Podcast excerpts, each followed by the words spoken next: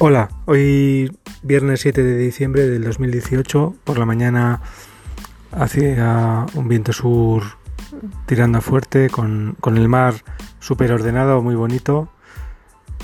a partir del mediodía estaba anunciado cambio de dirección del viento, así que se iba a estropear las olas y así ha sido. A partir de las dos o así, lo que era viento sur perfecto se ha ido rolando al noroeste y poco a poco se ha estropeado.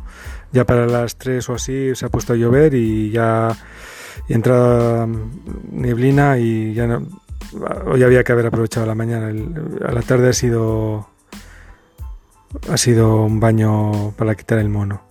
Venga, hasta mañana.